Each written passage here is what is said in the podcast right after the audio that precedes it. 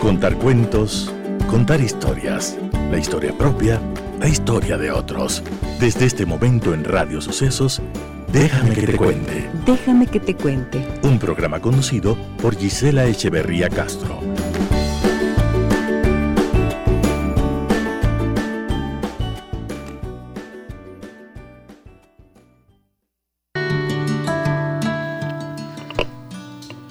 Amigas y amigos de Radio Sucesos, tengan ustedes muy buenos días, bienvenidas, bienvenidos. Me da muchísimo gusto volver a reencontrarme con ustedes en vivo a través de la señal de esta estación 101.7 FM. Mi saludo cordial a todas las personas que también se comunican con nosotros y se ponen en contacto con nosotros eh, y siguen el programa en Spotify. Saben que durante estas dos últimas semanas eh, hemos estado compartiendo con ustedes programas anteriores. Esto se debió a un, a un asunto de salud. Han sido días un poco complicados, mm, pero también días de muchos aprendizajes, sobre todo de mucha reflexión. Y les agradezco profundamente, de todo corazón, la enorme cantidad de mensajes que han tenido la gentileza de hacerme llegar sus bendiciones, sus oraciones eh, a favor de mi salud y de mi recuperación. Eh, yo me imagino que todas esas han hecho un gran efecto, porque aquí estoy de vuelta y gracias a, la vida y a Dios que estoy en posibilidades de reintegrarme nuevamente a este espacio tan querido para mí. Así que les agradezco profundamente por toda su, su inquietud, su generosidad por seguirnos escuchando y por decir cuánto extrañan este espacio. Aquí estamos de vuelta. Muchísimas gracias. Soy Giselle Echeverría. Bienvenidas y bienvenidos.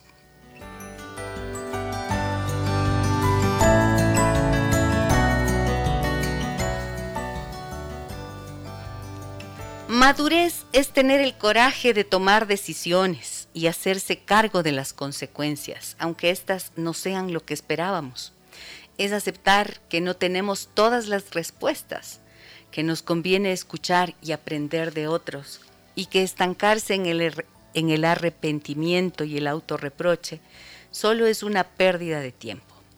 Madurez es tener el coraje de aceptar que no somos perfectos, sino perfectibles, y que las experiencias difíciles nos enseñan aquello en lo que podemos mejorar. Madurez también es aprender que no siempre se trata de insistir y luchar por lo que uno quiere.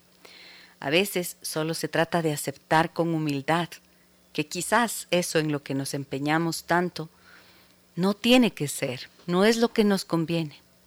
Y hay que aprender también a desistir, no solo a insistir.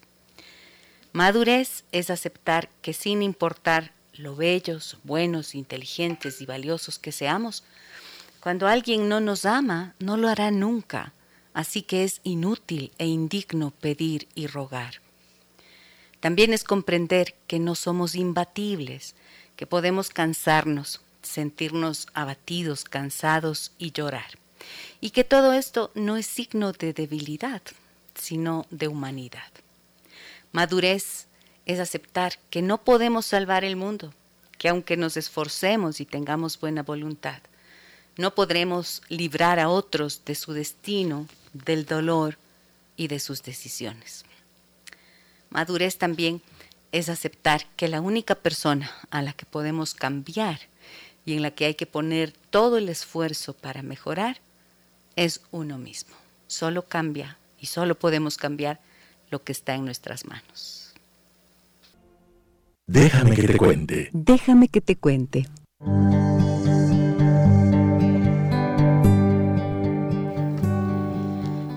Los días 18, 19 y 20 de octubre estuvieron dedicados a trabajar a favor de la prevención de algunas enfermedades que son, bueno, no, no todas, pero de algunas condiciones que viven las mujeres, situaciones que viven las mujeres y que suelen ser motivo de preocupación. El día 18 de octubre fue eh, el día de mundial dedicado a la a la comprensión, digamos, y a la sensibilización de lo que es la menopausia en las mujeres. El día 19 es el Día Mundial de la Prevención del Cáncer de Mama. Y el día 20 de octubre, en cambio, el Día Mundial para la Prevención de la Osteoporosis. Y estas son situaciones muy frecuentes en la vida de las mujeres y hemos invitado en esta mañana y he querido retomar mis actividades en vivo con eh, una persona que ustedes ya conocen, una experta en menopausia, pero además en todos estos, eh, en lo que acabo de mencionar, en el cáncer de mama y en la osteoporosis también. Es la doctora Pilar Mosquera, ella es médica cirujana, ginecóloga, especialista en menopausia de la Asociación Argentina de Menopausia, es la coordinadora internacional de las fundaciones Ford, Kellogg's y Rockefeller con el tema cáncer de mama y osteoporosis. Estos son dos enemigos de las mujeres que se pueden prevenir. La menopausia es inevitable, pero la osteoporosis y el cáncer de mama se pueden prevenir. Y por eso la tenemos aquí a la doctora Pilar Mosquera. Hola mi Pili, buenos días, ¿cómo estás? Gis, estoy muy bien y muy agradecida contigo por esta linda invitación. Tú sabes que me encanta venir, verte, verte tan recuperada y que has tomado rápidamente, porque así hay que hacer, ¿no? hay que hacer. Eh, yo recuerdo que cuando tuve la cuestión del cáncer, eh, salía de la quimioterapia el día viernes y el día martes ya estaba trabajando y así en cada sesión. Y te digo que no, no puedo acordarme de, de malos momentos post quimioterapia porque retomé mi trabajo. Exactamente, lo que uno ama y lo que a uno le apasiona eh, ayuda muchísimo también en el restablecimiento de la, de la salud. ¿Sí o no? Es. la pura verdad. Así que bueno, me da mucho gusto tenerlos eh, acá. Voy a saludar en este momento a las personas que están ya conectados en Facebook. En Facebook ustedes me encuentran como Gisela Echeverría Castro y vamos a hablar hoy de estos temas tan importantes para la salud de las mujeres. El cáncer de mama es un grupo de enfermedades que afecta al tejido mamario. Un grupo de enfermedades, me parece que suena un poco raro este texto del Ministerio de Salud. Mm, si bien dice tanto los hombres como las mujeres pueden tener cáncer de mama, este es mucho más frecuente en las mujeres. Aparte del cáncer de piel, el cáncer de mama es el cáncer más común entre las mujeres. Algunas mujeres presentan mayor riesgo eh, que otras debido a antecedentes médicos o a la genética. Y dice este informe del Ministerio de Salud Pública del Ecuador que cada año se diagnostican alrededor de 2.000 nuevos casos de cáncer de mama y eh, que se ha ubicado esta enfermedad en primer lugar con el 29% entre las cinco más frecuentes en el 2020, seguido por el tumor maligno de la glándula tiroides con el 12.9%. Las estadísticas son un poco difíciles de entender, pero nos dan un poco, creo que, una idea de lo que puede significar, ¿no es cierto? Ahora, a mí contigo, Pili, me, me interesa analizar cuáles son las implicaciones, o sea, en qué mismo cuáles son las implicaciones que tiene el cáncer de mama en la vida de una mujer. Porque tú, más, además de médica, eres una, eh, una profesional. Eh, claro, tú has vivido la experiencia del cáncer de mama y entonces quiero saber eso, qué es, cuáles son las implicaciones que esto tiene. Ya, Gis. Mira, solamente para haciendo una acotación a lo que acabas de leer del ministerio, eh, para que las personas entiendan esto de la piel y esto no, no estoy de acuerdo. El cáncer de mama ocupa la quinta posición de, de mayor frecuencia luego del cáncer de pulmón, el cáncer de, de colorectal, el cáncer de intestino, de hígado y, mm, eh, luego viene el cáncer de mama. Entonces, eh, no, no... Correcciones, por favor, en esta mañana. Eh, ocupa el quinto lugar. Bueno, eh, te digo que el diagnóstico del cáncer de mama es terrible para la mujer. Creo que es como una bomba atómica que cae en la vida de una persona, porque tú lo primero que te imaginas es eh, muerte. Es decir, ahora te diagnostican y mañana ya estás muerta. Y eso no es así. Es un largo camino por recorrer con una serie de eventos eh, muchas veces dolorosos, no solamente para la paciente, sino también para el entorno familiar. Todos están, se ven afectados. Uno tiene que comprender que el, el diagnóstico no implica muerte, pero sí implica ponerse a trabajar rápidamente en beneficio de, de la vida, de, poder vivir unos pocos años más o, o, muchos años más, pero no solamente vivir, sino tener una vida, una calidad de vida muy buena, tal vez mejorando inclusive la, la vida que tienes ahora para tener una para llegar a tener una vida mejor que va a prevenir la recurrencia de nuevo de un nuevo cáncer. Muy bien. Ahora, yo quisiera que nos expliques, Pili, cuáles son esos factores que en realidad producen. ¿Hay alguna explicación científica que diga por qué, además de las explicaciones de orden genético? Sí, la, cuestión genética ocupa de 5 a 10%. 5 a 10% de mujeres que tienen cáncer de mama estarán con los BRCA1 y BRCA2, que son genes positivos relacionados con, el, con la producción del cáncer de mama. Esto quiere decir que en la familia la mamá, la abuelita eh, o la hermana em, tienen, han tenido, eh, porque muchas veces en una familia pueden presentarse tres y más casos de cáncer de mama y lo que y algunas señoras dicen, sí, pues tantos casos han habido en mi familia que yo ya espero el mío. Eh, puede ser o no puede ser.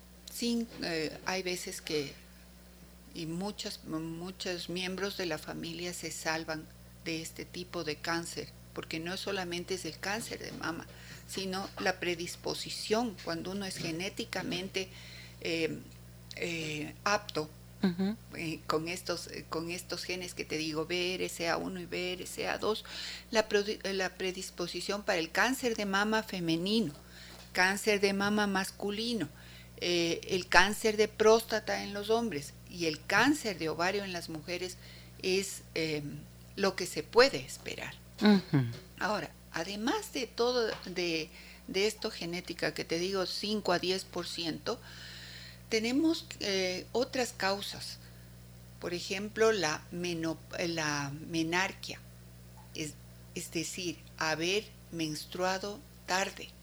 ¿Ah, sí? ¿Y por qué esto podría ser un factor? Que, este, esto todo tiene que ver con la cuestión em, hormonal, ¿no? Cuando tú menstruas muy tarde, a ver, tú menstruas aproximadamente a los 8 años, esa es una paciente de riesgo. ¿Por qué? Porque desde esa edad está, está sometida eh, a, la acción de hormonas.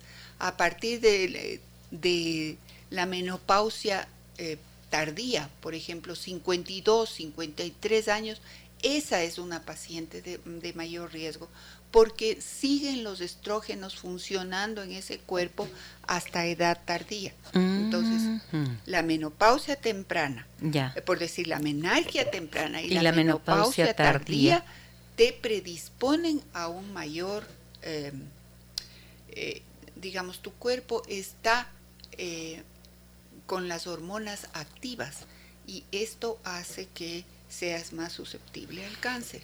Otra cosa, el consumo, sé que uno de los eh, factores de riesgo puede ser también el consumo de las eh, de los anticonceptivos. ¿Esto es real o es un mito, Pili? Según se ha tratado de asociar los anticonceptivos a la presencia de cáncer de mama.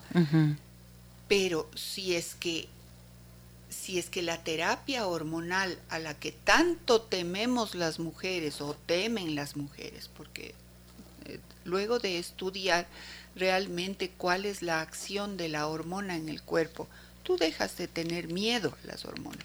Si tú no eres una BRCA1 o BRCA2, es decir, genéticamente positivo, ¿por qué tener miedo a esas hormonas en el cuerpo? Más bien las hormonas... ¿Qué es un BRCA? Es un gen. Ya. Es, es el gen que te digo que te da esa posibilidad de 5 a 10% de tener cáncer porque tienes ese gen en el cuerpo. Si no tienes ese gen activo, ¿no? El gen, el gen, este gen evita la formación de tumores. Ya. En un cuerpo normal, pero de pronto se daña el gen y en lugar de evitar, te ataca y te hace, te digo de una forma sencilla, ¿no? Claro, claro. Es, es, eh, una explicación un poquito difícil.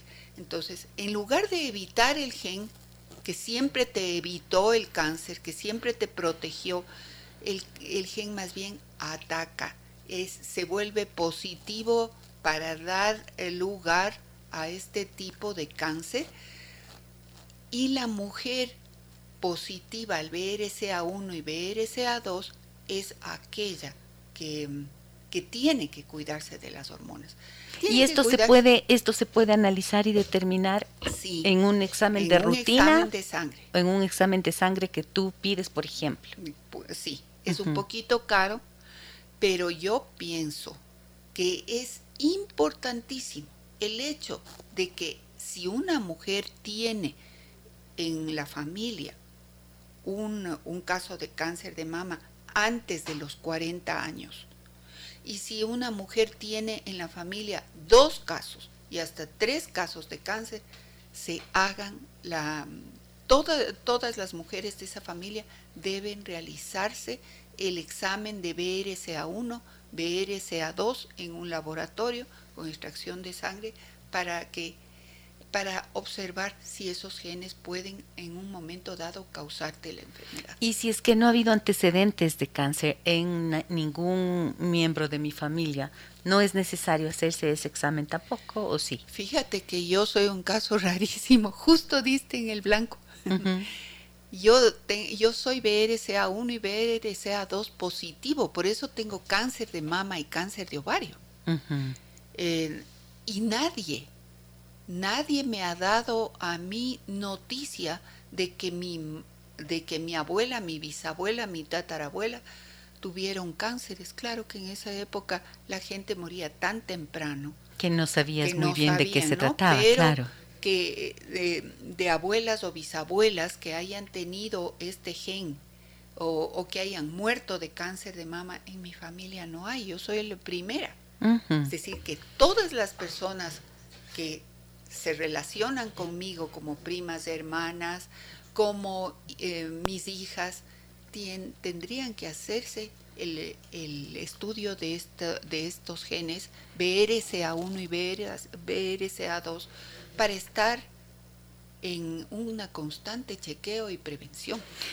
Pues mira, qué interesante esto. Y te lo preguntaba así porque evidentemente Em, yo trabajo acá, tú sabes, eh, como terapeuta, este programa está destinado a, sobre todo, a sensibilizar y quizás reflexionar, ¿no es cierto?, sobre las distintas situaciones que vivimos eh, como humanos, como cómo nos relacionamos, cómo sufrimos, cómo amamos, cómo odiamos, cómo nos desencantamos y demás, cómo criamos a los hijos. Bueno, este es el, programa.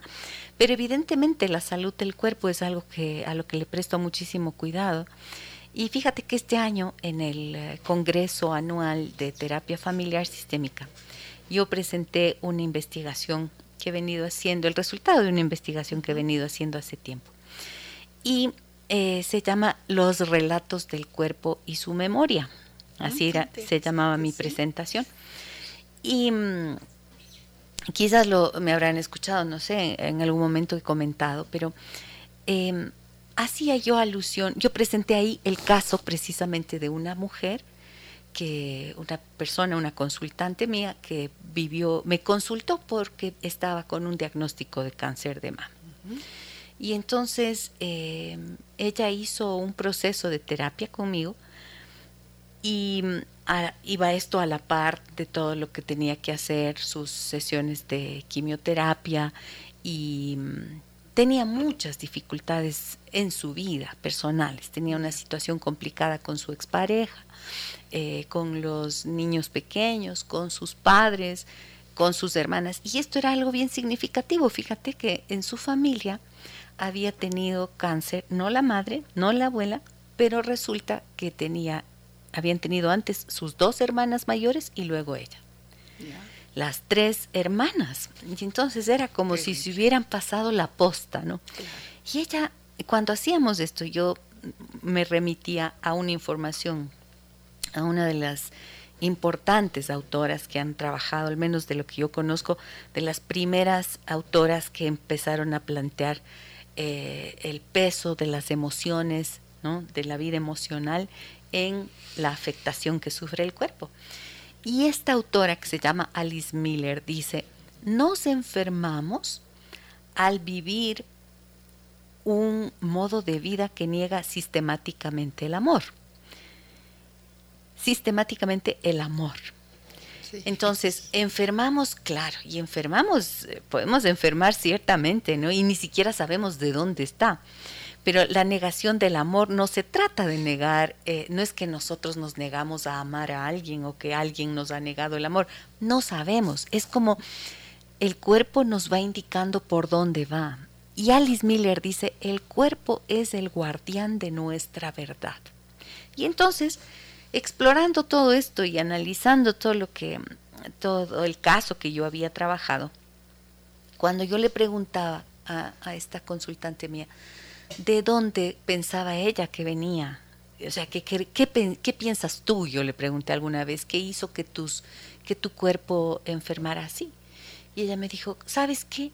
Yo creo que ha sido el odio tan grande que he tenido, el resentimiento tan profundo que he tenido.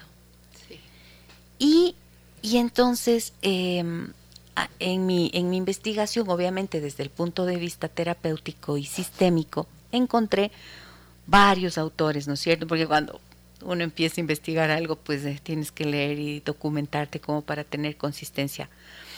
Y allí vi que mm, un autor llamado Onis, un italiano investigador también sistémico, él decía que la hizo una investigación precisamente en mujeres que padecieron de cáncer de mama.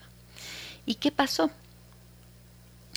Él vio que había, que solía saltar como en la tercera generación, en la tercera generación podía surgir de pronto la enfermedad. Tercera generación en sistemas familiares en los que, por ejemplo, las mujeres están obligadas a ser perfectas. Puede ser. ¿Tiene sentido para ti? Sí que se obligan y se exigen mucho. Y si son mujeres así como rígidas consigo mismas, eh, sobreexigentes, y estos son los sistemas familiares son así, como orientados a que sean está muy bien que sean de excelencia y lo que quieras. Supergirl. Eso, pero la supergirl, la superwoman, la super super entonces termina siendo tan rígido consigo mismo y si así fue la abuela, así fue la madre, a ellas no les pasó nada, pero en la tercera, ¡boom!, aparece. Esta es parte de la investigación. Eh, este hombre hizo la investigación con 350 mujeres. Muy de acuerdo. ¿Qué te parece esto que te planteo? Me parece súper interesante, no he sabido eso, Gis, pero sí supe eh, de una investigación que se realizó que después de cinco años en mujeres susceptibles, ¿no? Después de cinco años de un sufrimiento grande, aparece el cáncer. ¿Ah, sí? Sí. Es. Y yo, yo he podido constatar en mi vida que así ha sido. ¿Tú crees que sí, Pili? Sí. ¿Te pasó a ti eso? A mí me pasó. ¿Lo logras notar? Fíjate que yo no tengo mucho factor de, de riesgo. El cáncer de mama se asocia con la falta de la lactancia, de dar de lactar, con tener hijos tardíamente Yo los tuve a los 20 años, yo ya tenía eh, mi hija Araí. Eh, mis hijos recibieron lactancia durante nueve meses, entonces yo no había, e, yo no tenía esos factores de riesgo. No tenía, no tenía madre, no tenía abuela, no tenía bisabuela con cáncer de mama, ¿dónde estaba el riesgo? Por lo tanto, no había un, un antecedente genético hereditario. ni siquiera para yo pensar en algo así, ¿no? Otra cosa que te predispone es la gordura.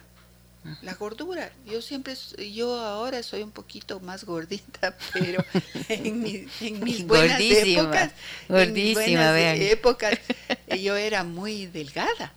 Entonces, eh, tal vez la dieta no estaba muy buena porque siempre estuve corriendo de un lado al otro, que haciendo mis tres profesiones y todo eso. Pero los, los cánceres aparecieron cinco años, exactamente después de un sufrimiento grande que tuve.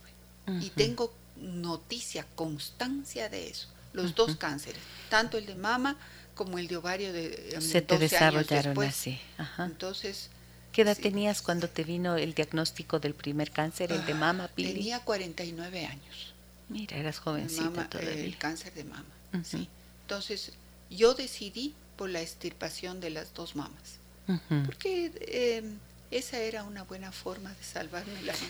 Y eso te quería preguntar, porque, porque precisamente cuando se trata del diagnóstico, tú decías, siempre se instala en la mente de la persona la idea de que está condenado a muerte y en realidad no es así. No es así. Y esto aquí está la Pili, es la doctora Pilar Mosquera, es la prueba viviente de eso, ¿verdad?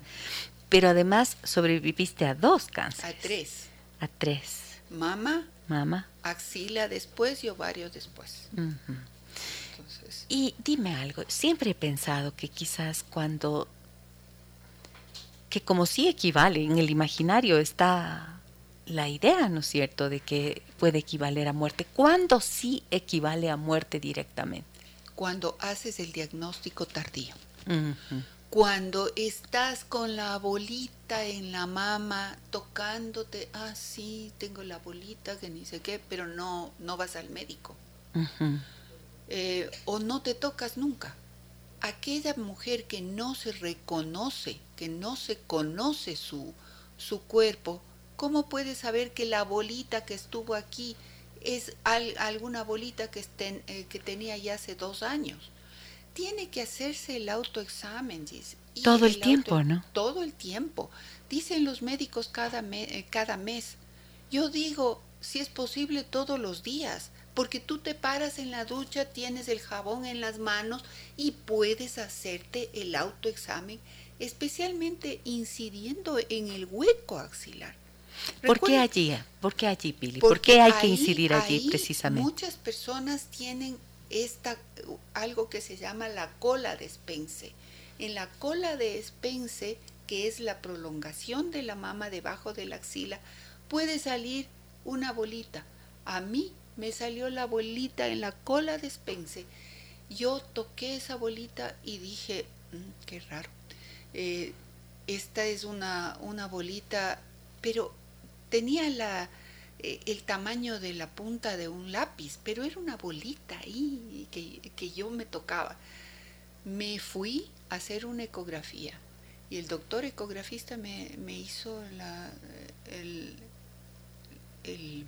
verás que yo ya no tenía mama porque ya había ya te había pasado ese el primer cáncer el, claro. el doctor que me operó me había dejado la cola de Spence debajo de la axila. Pues en esa cola de Spence me dio el cáncer no, no me podía salvar, realmente no me podía salvar. Y ese cáncer fue de una celularidad y de una malignidad mucho peor que el de mama y el de ovario. ¿Qué te parece? Es decir, si yo no me encontraba, si no iba rápido al, al, doctor para que me haga la ecografía y me diga, me dijo, eh, Pilar, parece benigna, parece. Pero como usted de todo hace cáncer, hágase sacar. Y fue maligna. Entonces, eh, fue, te da, todo, todo en la vida te da lecciones y tienes que aprender. Claro, claro, claro. Y entonces miren, la pregunta que le hice a la doctora Pilar Mosquera fue, ¿cuándo el cáncer de mama sí equivale a muerte? Y miren la respuesta contundente, cuando no has descubierto a tiempo. Exacto. O sea que si se hace este autoexamen eh, en el que se exploran las mamas y se identifica y como acaba de explicarnos debajo de la axila y estamos constantemente como estudiando y, conociendo, familiarizándose también con el tejido, ¿no es cierto? Para poder identificar si es que hay alguna diferencia, si es que hay algo, algo mm, que equivalga, que sea raro, entonces en ese momento inmediatamente hay que acudir al médico porque allí hay esperanza, ahí hay la posibilidad de hacer todo. Ahí hay esperanza, tienes, eh, tienes la, eh, la, posibilidad de salvar la vida y de no, y de, no tener eh, tratamientos tal vez muy largos, muy, muy estrictos, muy, muy dolorosos. Entonces, em, si bien la autoexploración de las mamas no solamente es tocándose, sino también observándose, y si ven una, un, en la mama una piel como de naranja o el pezón que siempre estuvo para afuera, está metido para adentro, es importante ir al médico en ese rato. Ok. Pili, tengo varios mensajes que tenemos aquí y quiero compartirlos con ustedes. Muchísimas gracias. A ver, me dicen por aquí, qué gusto escucharle en vivo. Dice, le envío un abrazo inmenso. Muchas gracias. Qué gusto, Gisela. Me dicen que vuelva al programa en vivo. Dios te bendiga grandemente y sin importar lo que pase en tu vida, tu corazón no pierde el contentamiento. Un abrazo. Muchísimas gracias. Así es. Pueden ser duros los tiempos, ¿no es cierto? Pueden ser, como decía, como decía el emperador en la película Mulan el, el viento puede soplar fuerte, pero la montaña no lo reverencia. O sea, no se puede uno echar a, morir, ¿no es cierto? Antes de hora. Y saludo a quienes están acompañándonos en Facebook. Muchísimas gracias. Gracias por sus mensajes tan cariñosos. Yadira Villasís me dice, ya te extrañaba mucho, querida. Dice, Dios te bendiga. Qué bien escuchar temas tan importantes. Fabián Salvador, qué bueno saber que está bien, estimada doctora. Me, me dice, qué tema tan tremendo, la información muy importante. Muchas gracias. María Elena López, Giselita, me dice, me alegro mucho tenerte nuevamente en micrófonos, nos hiciste falta, gracias, mi queridísima Mel. Em, acá no logro ver, María José García Ruales, qué bueno volver a escucharte, te extrañamos mucho, muchas gracias. Gracias por, eh, por su cariño, por su afecto. Más de un centenar de mensajes recibimos ahí en el Facebook ese día. Y la verdad es que en estos tiempos es cuando uno se da cuenta quién te quiere, ¿no? Así Pili. Sí, Tú que has pasado por estas cosas tan duras que nos estás compartiendo, sí o no, que ahí es cuando uno sabe quién te quiere bien, en los momentos difíciles cuando es cuando hay sabemos. Fiesta, todo el mundo está, pero cuando tú necesitas una, un apoyo, una ayuda, muy pocos se quedan. Lo, lo que sí les puedo compartir es que la doctora Pilar Mosquera, mientras estuve así, me ha estado acompañando todo este tiempo con mensajes, primero con un buen jalón de orejas y después... Ah, sí, sí, sí, un buen jalón A ver, aquí voy a saludar a, Carmi, a Marta Camporverde, Carmita León, María Luisa Muñoz, que me dice, me alegra mucho que se encuentre muy bien de salud. Chuta, y nos mandan montones de, de corazones. Muchísimas gracias. Me alegra mucho que se encuentre muy bien de salud. Se le extrañó mucho. Andrea Vela dice que bueno que estés de regreso, querida Gisela, un gran abrazo musical para ti. La maestra Andrea Vela, qué hermosa, qué cariñosa, muchísimas gracias. Y ella dice felicitaciones a la doctora Pilar Mosquera por su valentía, gran experiencia y profesionalismo. ¿Qué, ¿Cómo ha sido para ti, Pili, esa experiencia tuya? ¿Qué te, ¿Qué te dio de cara a tus pacientes? O sea, el haber atravesado por esa situación tuya de experimentar en carne propia lo que es un cáncer de ovario, un cáncer de mama, un cáncer de axila. Y luego en ver tus consultantes, qué, tus pacientes, ¿qué hizo eso en ti?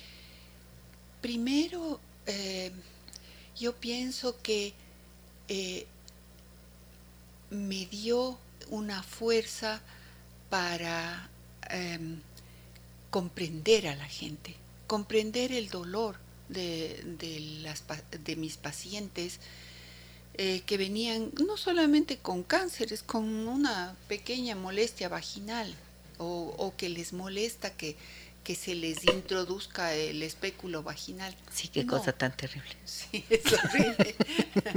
bueno, pero me dio esa capacidad de comprender. Luego me dio una gratitud inmensa pensando que yo era la depositaria de una confianza de lo mejor que esa señora que tenía al frente mío tenía.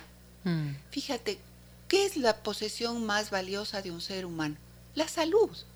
Porque sin salud, por más millones, por más, por más eh, conocimientos, instrucción que tú tengas, no puedes hacer nada. No, pues ahí se acaba todo. Ahí se acaba todo. Ese es el final de todo, sí. Ser yo la persona a la que viene una, una mujer que le duele, que sufre o que está preocupada, y yo tal vez con, mis estudios, con mi, con mi poco conocimiento de las cosas, poder ayudar a esa persona a que salga de mi consulta y diciendo me siento mejor. Es un honor para mí. Que alguien venga a ti como médico es un honor. Es eh, porque eh, es como que me vienen a dar la joya más grande que tienen, tome doctora, deposito en su mano, haga lo mejor que pueda. Entonces, para mí me dio comprensión y humildad, saber que no, que, que Dios me puso en, en estas cosas tan difíciles para comprender a las personas y tratar de aliviar el dolor. Les voy a saludar a Verónica Ortega, a Lore Valencia, a Blanca Elizabeth Cruz, a Cecily, Cecilu Towers, que me dice, buenos días, estimada Giselle. La verdad, nunca supe por qué te fuiste de micrófonos de un momento a otro y hasta el momento no lo sé. bueno, no me fui. Acuérdense que pusimos programas, hicimos una selección de unos programas que fueron súper interesantes y, y bueno, eh, pudimos mantener el programa aquí en el aire tuve una situación de salud. La verdad, yo prefiero guardarme estos temas porque no quiero compartirles cosas que, que para qué vamos a sufrir de gana.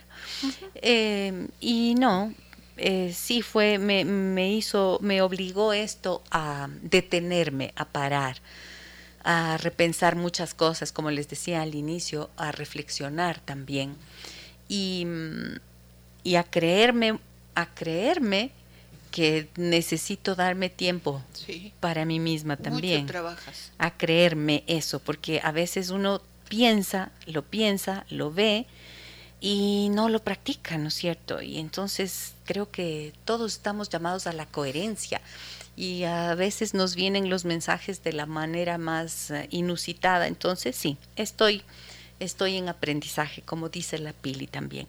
Yadira dice, se te extraña mucho, querida Gise, Dios te bendiga, qué bien escuchar más tan importantes, ya lo leía ella, ¿no? Tengo por acá Melba Montalvo, ¿quién más me decían por aquí? ¿Cómo superó y trató la doctora estos tipos de cáncer? Es una verdadera superviviente, tal vez con terapias alternativas.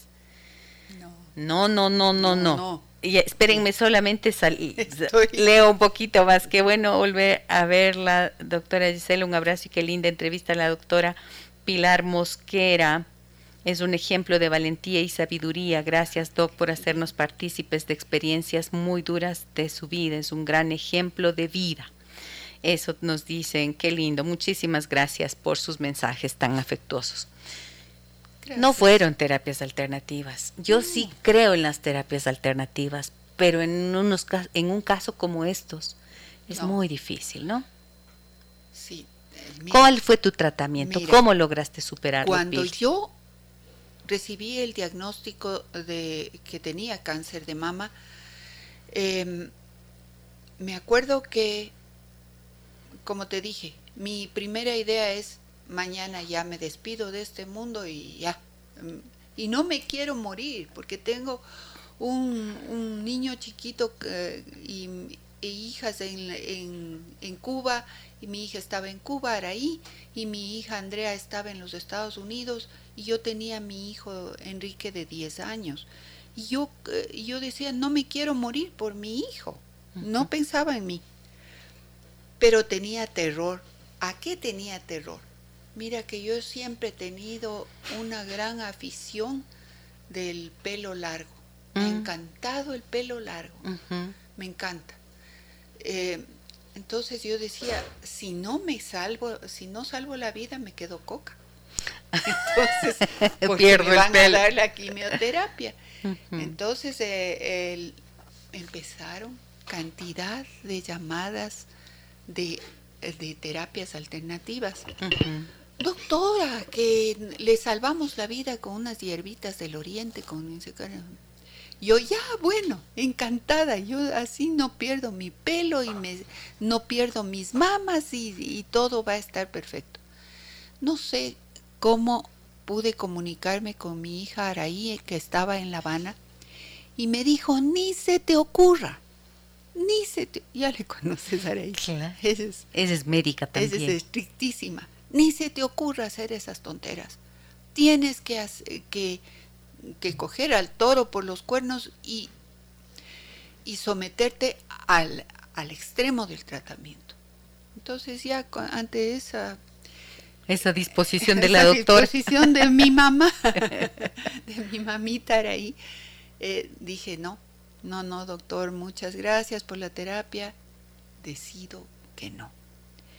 Y decidí, en ese tiempo no habían las tales lumpectomías, es decir, sacar el pedacito que estaba afectado. No, en ese tiempo era la mama. Y como el tipo de cáncer que yo tenía me iba a dar problemas eh, tal vez en un año en la mama contralateral, yo decidí la extirpación de las dos mamas. ¿Y por qué de las dos? Para evitar que cáncer en contralateral en un año. Ajá. Porque si ahora tenía en esta, el próximo año iba era probable que tuvieras en el otro. Entonces, otra vez someterme, no, de una vez las dos mamas y la reconstrucción inmediata. Te digo Esto fue impactante para ti, Pili. Fue impactante. Esa parte fue la parte debe ser difícil, ¿no? Sí, yo le dije al doctor eh, que ni siquiera era un cirujano plástico, pero que hizo una excelente reconstrucción. Le dije al cual le debo mucho, ya el doctor murió. Em, le dije, doctor, yo me someto a la cirugía, pero cuando yo me despierte quiero tener una cosa delante. Más que sea la almohada, pero yo no quiero mm. verme con, cicatrices y plana. Yo quiero claro, tener es que, este, es que los senos son la feminidad. Sí, no sé por qué te cuesta tanto que si te dicen te saco el óvulo de la oreja, es más duro perder una mama que el óvulo de la oreja. Claro. No sé, no sé. Es que la pérdida en sí mismo, la pérdida y además lo, lo significativo, y estabas además súper joven, o sea, en cualquier edad pienso que debe ser difícil, pero también... A los 49 A los 49 años, estabas muy joven aún. Sí. Entonces, entonces te digo, nada de alternativas, no porque el cáncer de mama no vas. Lo único que haces es lo que hizo Steve Jobs. Prolongó el tratamiento con hierbas hasta del oriente, como tenía tanta plata, mandaba a traer las hierbitas de, del, oriente, ecuatoriano. y, así. Eh, y murió. Y, murió. Murió. Sí, y yo he conocido algunos casos así. Y en realidad yo pienso que hay un error en el concepto, ¿no?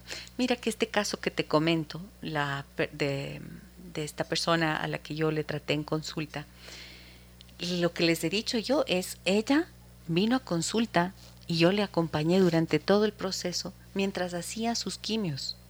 Ah, ¿no? Y, o sea, mientras estaba haciendo todo el trabajo. en, el en la quimio del de ovario, ¿te acuerdas? ¿Cómo no? Claro. Tú estuviste en el, en, el Eugenio Espejo, porque yo me fui allá a hacer la quimio. Eso, todo eso vamos a conversar un poquito más de detalle en, el, en la banda sonora de la doctora Pilar Mosquera, pero hoy era imposible no invitarla para estos temas. Pero fíjense que esta persona que les comento, esta consultante que yo atendí, ella decía, ella tuvo una recuperación buenísima y superó el cáncer también, lo superó. Y ella decía, ella es médica, a propósito, también es médica. Y me decía, para mí fue útil el cambio que hice en la alimentación, porque hizo un cambio radical de sus hábitos de alimentación, decía, el proceso terapéutico y la, los tratamientos, obviamente. No, es la única forma. Es que tienes que abordarlo de manera integral. Entonces creo que el error es pensar que la terapia alternativa tiene que ser solo la terapia alternativa. De la misma manera que me parece que cuando haces un tratamiento de quimio o con la medicina tradicional, con los tratamientos que, que se conocen, dejas de lado la parte emocional, psicoafectiva, y entonces estás dejando por fuera otro. Entonces, no, tenemos que pensarlo integralmente. ¿Qué piensas de eso? Sí, porque somos eh, seres humanos, somos eh, seres humanos completos, con mente, cuerpo, espíritu. Entonces necesitamos nutrirnos de todo lado, nutrirnos bien. El cáncer eso es lo, lo que necesita. Para combatir el cáncer uno tiene que hacer buen ejercicio, comer bien, tener una terapia que te dirija porque de lo contrario es muy difícil salir. Así es. Porque empiezas a pensar, ¿y por qué a mí? ¿Por qué a mí? ¿Por qué me, me ha dado esto a mí? Necesitas ayuda. Sí, necesitas. Quiero saludar, antes de irme a una pequeña pausa, voy a saludar a Córdoba, que ha tenido la gentileza de escribirme varias veces durante estos días, eh, deseándome lo mejor y me da la bienvenida, me dice bienvenida a nuestros hogares de nuevo. Muchísimas gracias, me encanta saber que están allí al otro lado, en sus autos, en sus casas, en sus lugares de trabajo, me dicen que nos escuchan y muchísimas gracias por eso. Saludo a Paola León, qué gusto volver a tenerte con nosotros, dice buen día y un gran abrazo. Jen Hernández dice, qué bueno que ya esté con nosotros. Doc, Joana Rodríguez me dice, doctora, volvió. Qué alegría. Muchas gracias. Eh, ¿Quién más están por aquí? Que mm, Blanca Cruz, bienvenida Gisela. Pausa, hola Gisela, qué bueno que esté de regreso. Eh, aquí ya leí. Celia Cepeda, qué bueno volverla a ver, doctora Gisela, un abrazo y qué linda entrevista a la doctora Pilar Mosquera es un ejemplo de valentía y sabiduría. ¿Ya leí?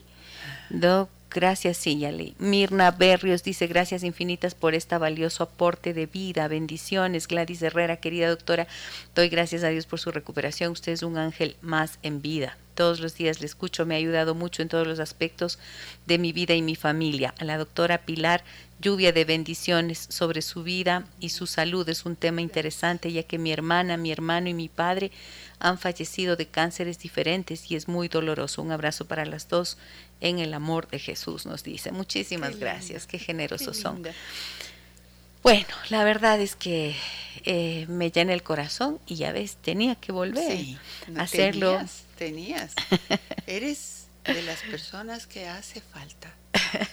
bueno, esto el otro día pensaba cuando me decía, tienes que ponerte bien porque muchos te necesitamos. Y, ay, esto, eso me estresa más, por favor, y no puedo estresarme.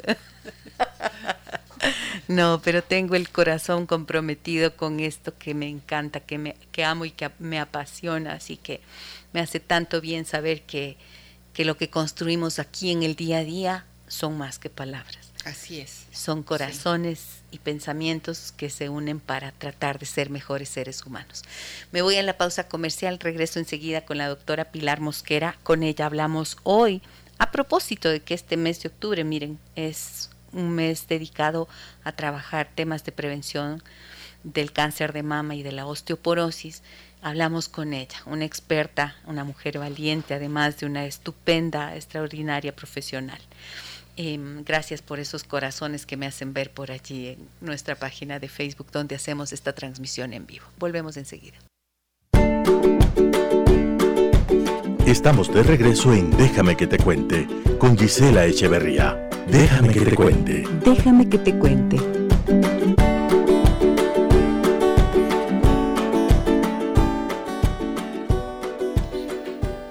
Aquí estamos de regreso, rapidito volvimos. Ana Lucía Cabrera me dice que dicha escucharte de nuevo, muy interesante el testimonio de la doctora, cuídate mucho, me dice.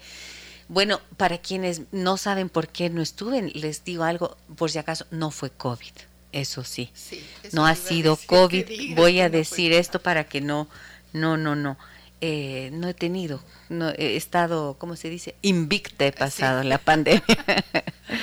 A ver, me dice, mm, al fin llegó, qué falta me hacía. Dice, acá tengo mensajes en el 099 556 3990, me dicen. Qué gusto, Gisela, que vuelva al programa en vivo. Dios te bendiga grandemente y sin importar lo que pase en tu vida. Qué gusto escucharte en vivo, Gise. Saludos cordiales a la doctora Pilar Mosquera, admiro su valentía. Una consulta, la doctora nos cuenta que ella optó por la cirugía y extracción de mamas. ¿Qué dolor como mujer debe causar esto? ¿Qué probabilidad hay de no hacer la cirugía y poder sobrevivir? Soy Cristina, un abrazo Gise, felicidades por el programa. ¿Es posible? Muy buena la pregunta de Cristina, gracias. porque eh, ya mi mi cáncer fue hace algunos años y mm, en ese momento eh, la primera opción era la mastectomía radical en caso de un cáncer. Pero ahora, como yo digo, eh, se hace la lumpectomía o la nodulectomía, que es quitar solamente el, eh, el, nódulo y dejando unos espacios amplios, libres, para que no haya contaminación de los tejidos alrededor de, del cáncer. Entonces no hace falta quitarse la mama. Eh, es más, ahora creo que, que los médicos no, no, no, hacen ese tipo de tratamiento.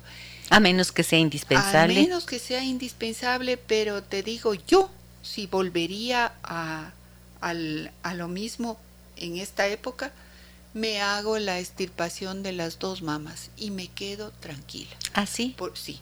Yo no, yo no aceptaría la lumpectomía para, por esa inquietud de presentar después de un tiempo el, el cáncer en espejo o contralateral. No. O sea, tú dices, tú recomendarías de manera preferencial optar por la extirpación de las mamas? No, no recomiendo, Gis. No, eh, recomiendo, hay personas que, que me que se asustan cuando yo hablo sobre esto de la mastectomía radical. Pienso yo que esa fue una preferencia mía, fue una elección mía y, y yo me sentí tranquila y de que de haber de haberme librado de un posible cáncer al otro lado de la mama en, ese entonces.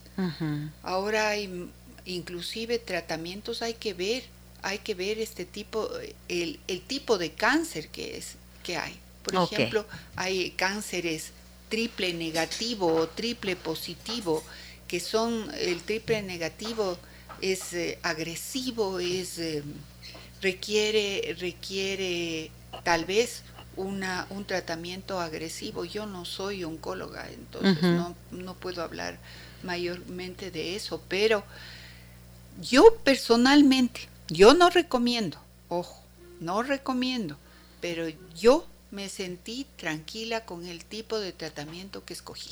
Ok. Me dice Cecilu, en realidad es muy bueno que estés mejor y tenerte de vuelta. Ah, estimada Gis, perdón.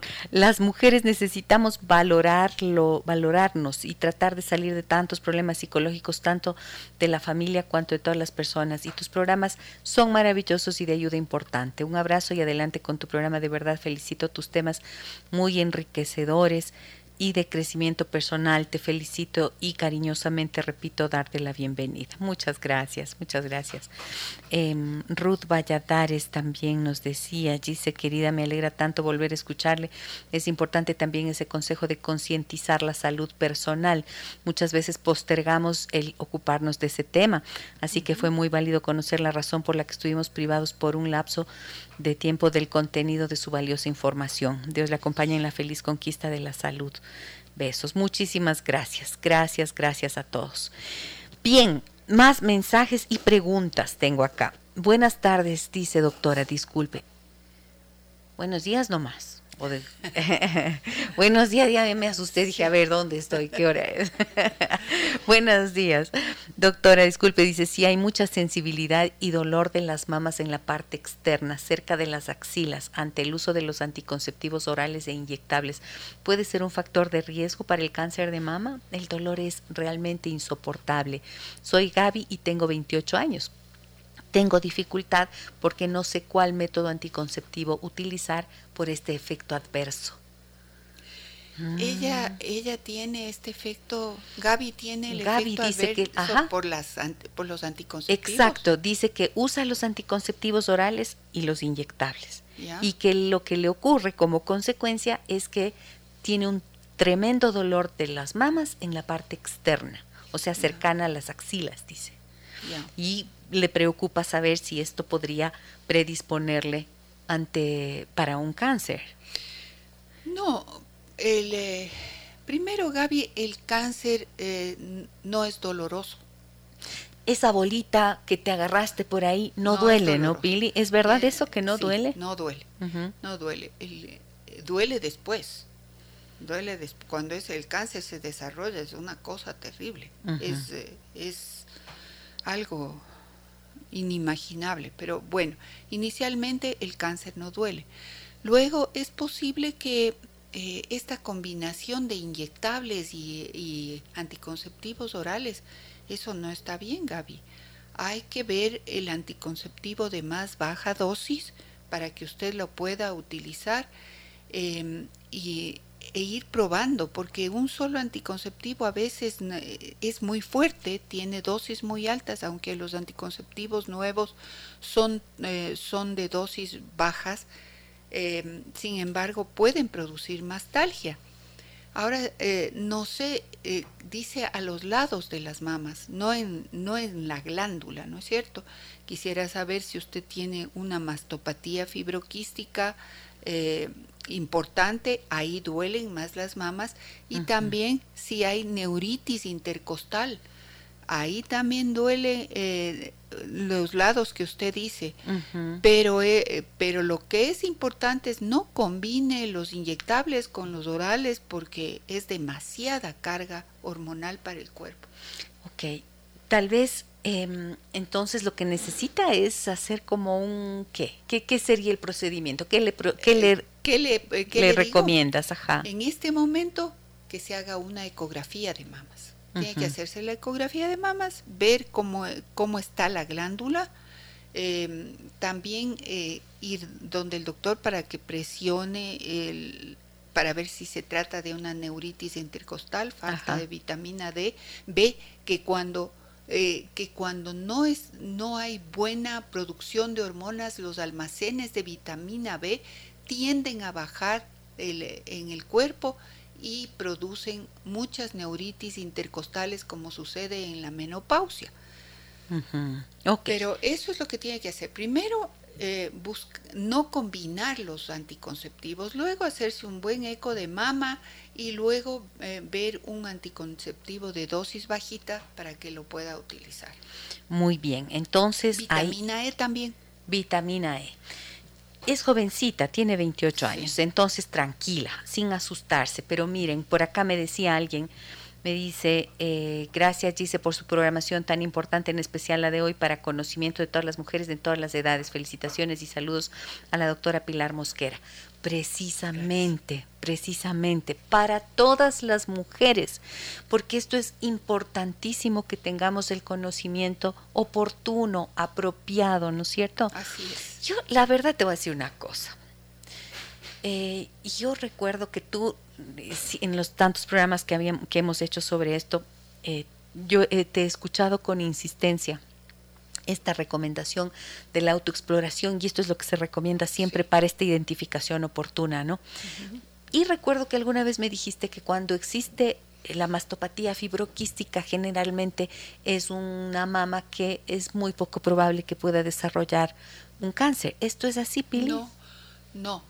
La mastopatía fibroquística es una glándula densa, ¿no? Es una glándula densa eh, que es como por eso es que las jóvenes, las mujeres jóvenes tienen las mamas paraditas, ¿no es cierto? Porque la glándula está llena del fibroquiste, entonces es, es una, una glándula, una mama joven. A medida que la mujer envejece, estas, estas, esta densidad de la mama eh, glandular se va perdiendo y va siendo reemplazada por el tejido adiposo por la grasa. Por eso las mamas se caen eh, cuando, cuando uno llega a la mediana edad. Em, entonces, mientras más densas tengan las mamas, que eso sí puede haber mujeres jovencitas con mamas densas y mujeres jovencitas con mamas muy poco densas, flácidas. Mientras más densas hay que tener más cuidado ¿no? Hay que, hay que tener más cuidado y hacerse siempre el autoexamen. Una pregunta, ¿por qué no han podido inventar algo más, menos horrible que, el aparato para la mamografía? Ahora son, Auxilio. Ahora son unos aparatos que ya ¿qué, les pasa? ¿Qué es esa como huevo frito ahí? como si estuvieran haciendo pancakes, o sea, por favor, qué cosa tan terrible. Ahora, o sea, los señores, los hombres deberían entrar alguna vez, ¿no? Las parejas. Para que vean un poco y se imaginen el dolor horrible. Es que es feísimo, Pili. O sea, todo lo que tiene que ver con, con el cuerpo de la mujer y con sus órganos genitales y con los tratamientos, sí o no, que es bastante feo, molesto, incómodo, doloroso. es invasivo. Es invasivo, sí. Es, y los hombres se quejan por una por un examen de una próstata. metida del dedo por el ano para tocarles pues se quejan de cito cuando a nosotros nos toca padecer mucho, creo, por eso. Pero ¿sabes qué? Que los hombres deberían hacer esa misma rutina de control Así es. Para como nosotros. Dice, mira lo que nos dicen por acá. Ah, acá, acá tengo una que tiene un poco que ver con esto que acabo de decir, acabo de verla. Hola, doctora Gisela, dice, me alegro que haya regresado al programa, muchas gracias. Ella es Natalie. Dice, más que nada que esté mejor en su salud. Muy gentil. Una pregunta a la doctora Pili. ¿A los cuántos años hay que hacerse la primera mamografía? Tengo 34 años. No, le falta. Le falta todavía. Le falta bastante. Y qué bueno que te falte, porque es bien feito. no, no, Ojalá que cuando Natalie tenga su primera mamografía, que es en, en personas de riesgo, es decir, en mujeres que han tenido em, antecedentes de familiares de cáncer de mama, debería empezar la primera mamografía a los 40 años. De lo contrario, a los 45 años. Pero Natalie, la, la ecografía sí se puede hacer a cualquiera, a cualquier edad. Eh, hasta los 45 esa no duele, años. Esa no duele. Esa no duele. No duele, Aunque hay pero mujeres es necesario. que dicen bueno, a mí que sí me duele. dolorosísima cuando tienen mucho fibroquiste. sí, duele porque te aprietan para verte eso. Gaby Camacho dice, mi querida Gis, escucharte es un aliciente para el alma. Muchas gracias. Tal vez como alguna vez decían en un espacio de trabajo que compartimos, nadie es imprescindible, pero tú una vez más te revelas con tu ausencia y demuestras que eso no es verdad. Eres irreemplazable, me dice, encantada de escucharte de nuevo. Qué hermosa, Gaby, muchas gracias por tu cariño, te doy un fuerte, fuerte abrazo, muchas gracias. Una pregunta para la doctora Mosquera. Mi hija tiene 20 años y está con tratamiento de ovario poliquístico. ¿Tiene algún riesgo el uso de las pastillas anticonceptivas que le recetaron? ¿Tiene conexión en algún momento los quistes con el cáncer? Nos escribe Patti esta pregunta. Patti, ella no debe estar con tratamiento de anticonceptivo, sino con una sustancia que se llama ciproterona, que sí puede funcionar como anticonceptivo, pero que ningún médico daría eh, para una mujer que no tenga ovarios poliquísticos la ciproterona como anticonceptivo. Entonces, ella está con ciproterona. Em, no todo lo que es hormonal en las personas susceptibles, como, como he hablado, tiene, implica un, un, poquito de riesgo, pero la ciproterona es importantísima para el tratamiento del, del ovario poliquístico. Y no solamente la ciproterona, si ella es gordita, si ella tiene acné, eh, menstruaciones muy irregulares, habría que, o la glucosa, insulina o hemoglobina glicosilana elevadas, habría que ver la, la toma de metformina. Es decir, indispensable hacer los chequeos y asegurarse. A veces, no sé, qué difícil que es. Te voy a decir una cosa, voy a confesarles y les voy a decir a todos ustedes, les voy a compartir esto. Ahora que anduve en, estas, en estos periplos con médicos y demás, he tenido la, la fortuna de encontrarme con muy buenos profesionales y para mí un muy buen profesional tiene que ser evidentemente un profesional calificado que es un experto en el conocimiento de su materia, un estudioso, un investigador. Pero si eso no está acompañado de la calidad humana, de esa calidez que tú tienes, por ejemplo, cuando recibes a tus consultantes, a tus pacientes y, y con tanto cariño y con tanto respeto y con tanta paciencia y con tanta suavidad, ¿no? O sea, eso no sirve. Para mí eso no sirve. Y he tenido una mala experiencia en estos días, ¿no? Con eso. Cuando alguien, por ejemplo, me parece horrible cuando no te miran no te miran. y alguien está, y peor, si están en el teléfono celular. O cuando te, ya dijiste todo lo que tenías que decir y luego vuelves y te dice, y, y eso será, ah, y también le duele esto, ah, y también tiene esto, ah, o sea, ¿cómo? No me oíste nada. Eso para mí es una falta de respeto. Y entonces hay este, esto se suele decir, ¿no? Tienes que buscar una segunda opinión. Sí, sí. y entonces hay que buscar una segunda opinión, ¿no? Yo siempre digo, si vas donde un médico y no te sientes a gusto y no te sientes cómodo, busca un otro profesional. ¿Qué más te queda? Así es. es parte de la vida. ¿no? Pero busca hasta que encuentres, porque de lo contrario, quedarse con el mal sabor es lo peor que existe. Y les recomiendo, por supuesto, y están escuchando ustedes a la doctora Pilar Mosquera y acá me están pidiendo el número telefónico de contacto. Andre, ¿me puedes ayudar? O doctora, ayúdanos tú con el número tuyo, por favor. Eh, dos, cuatro, siete, siete, seis, tres, nueve. 247-7639. Ese es el número de la doctora Pilar Mosquera.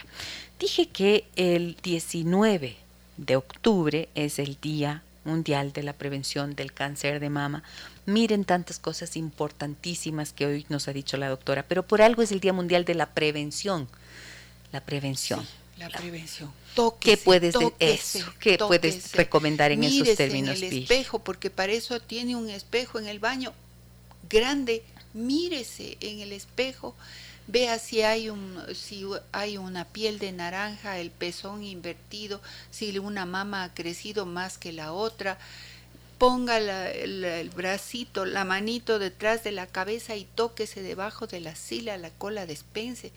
Eh, es, ¿Cómo es? Eh, exprima, se dice el pezón para ver si hay aplaste el pezón para ver si sale eh, un líquido, leche o un líquido sanguinolento, vaya todos los años al control con el médico y realícese. Si tiene 40, eh, hasta 40 años y sin factor de riesgo, puede hacerse ecografía. 45 años, mamografía. Si hay factores de riesgo a los 40 años, también tiene que ser la mamografía. Eh, coma bien, no suba de peso. Hay que mantener, el, mantener el, el peso. fíjate que acaba de salir, esta mañana acabo de recibir de, de Shanghái un estudio en que dice que las nueces, porque has de haber oído que no, no, las personas que tienen cáncer de mama no deben consumir nada que sea que sea fitoestrógeno, nada. Las eh, nueces son fitoestrógeno. Las nueces son fitoestrógeno y son excelentes fitoestrógenos para la menopausia, mm. eh, para los trastornos de la menopausia. Yo soy fan de las almendras, pero no tienen el mismo propósito. Nueces, nueces, y Las nueces están ayudando en la sobrevivencia de las mujeres con cáncer de mama. Entonces, ya quitarse esas ideas de que los fitoestrógenos producen cáncer de mama. ¿Por qué no es una combinación importantísima, ¿no? Y el cuidado de nuestra salud. Esto de postergar la salud es lo peor que se puede hacer. Y claro, porque como ya dijimos hace un rato, pues no, ahí se acaba todo, ahí se acaba todo. Sueños, ilusiones, proyectos, metas, nada, todo se acaba. Entonces, prestarle cuidado, prestarle atención. Hola Gise, me dicen, buenos días, me detectaron un parénquima mamario. ¿Parénquima? El parénquima es lo que tenemos todos. O sea que no, eh, no puedes, eh, ya, con predominio fibroglandular. Ah, eso decía. Ah, parénquima mamario con predominio fibroglandular. Te decía Conquiste de 3 milímetros. ¿Cada cuánto debo realizarme los controles? Dice. Siempre tocarse. Eh, estar pendiente de dónde está el quiste, porque le, han de haber dicho ahí cuadrante superior externo, inferior externo, o superior interno, inferior interno, o areola del pezón. Siempre tocarse el lugar para ver si el quiste crece, si el quiste está duro o, si está como, como con raíces. Cada seis meses está bien, hasta que... Muy bien cualquier diagnóstico que tengan, cualquier em, resultado que les preocupe de exámenes que pueden haberse realizado, entonces tengan en cuenta que lo más importante, primero no asustarse, no alarmarse, sobre todo no alarmarse, ¿no es cierto? Ni alarmar. Ni alarmar, porque de lo contrario, entonces eso produce ya un nivel de estrés en el cuerpo que agrava siempre las cosas, ¿cierto, Pili? Sí. Entonces, proceder con racionalidad, con responsabilidad, buscar los profesionales adecuados y la doctora Pilar Mosquera, el número de contacto me piden nuevamente 247-7639. 247-7639. Vini, quiero pedirte que pongamos, eh, nos vamos a despedir con una canción que me gusta mucho porque a pesar de que el mundo anda convulsionado, de que en esta semana se nos anuncian cosas difíciles por eh, movilizaciones y demás. Ah, y dentro de todos los desafíos que como humanos tenemos, creo que es necesario conservar la esperanza. Me gusta mucho alegría. Y antes quiero compartir con los amigos de Facebook, antes de poner la canción, quiero compartir ese texto que leí en la mañana. Sí, sí. Que es, parte de mis reflexiones, Billy. Es hermoso y que ya te voy a enviar. y te agradezco profundamente por acompañarnos como siempre. La tendremos a la doctora Pilar Mosquera para hablar ahora sí exclusivamente de la osteoporosis, porque fíjense que este tema del cáncer de mama nos ha ocupado todo el tiempo. Muchas gracias a ustedes por su confianza, por la cálida bienvenida y por la oportunidad que me dan de seguir junto a ustedes. Gracias, Gis, por Encantada de verte, mi Pili. Gracias por tu sabiduría. Estás muy bien, guapa como siempre. Más o menos, ahí con el ojo gacho estoy. No te veo, ojo gacho. No te veo. Eh, ahora se me ve solo, solamente de la frente, los ojos para arriba. Estás muy bien. Estoy invisible, pero estoy bien. Estoy agradecida sobre todo con la vida y con la oportunidad que tengo de seguir con ustedes. Con tanto amor que recibes. Imagínate, ¿dónde más? O sea, esto no puede ser más. Y de tener amigas tan hermosas como tú y gente tan valiosa que me acompaña a hacer esta tarea que amo tanto. Muchísimas gracias. Al Andrés Saraus también le quiero agradecer, a todos los amigos, amigas, queridos, cercanos que, que se han tomado el tiempo de hacerme llegar sus afectos, su cariño y sus mensajes. Vamos a hacer esa lectura por favor me pones esa cortinita que me gusta, Vini, y con eso hago esta lectura que les dedico a todos ustedes una vez más.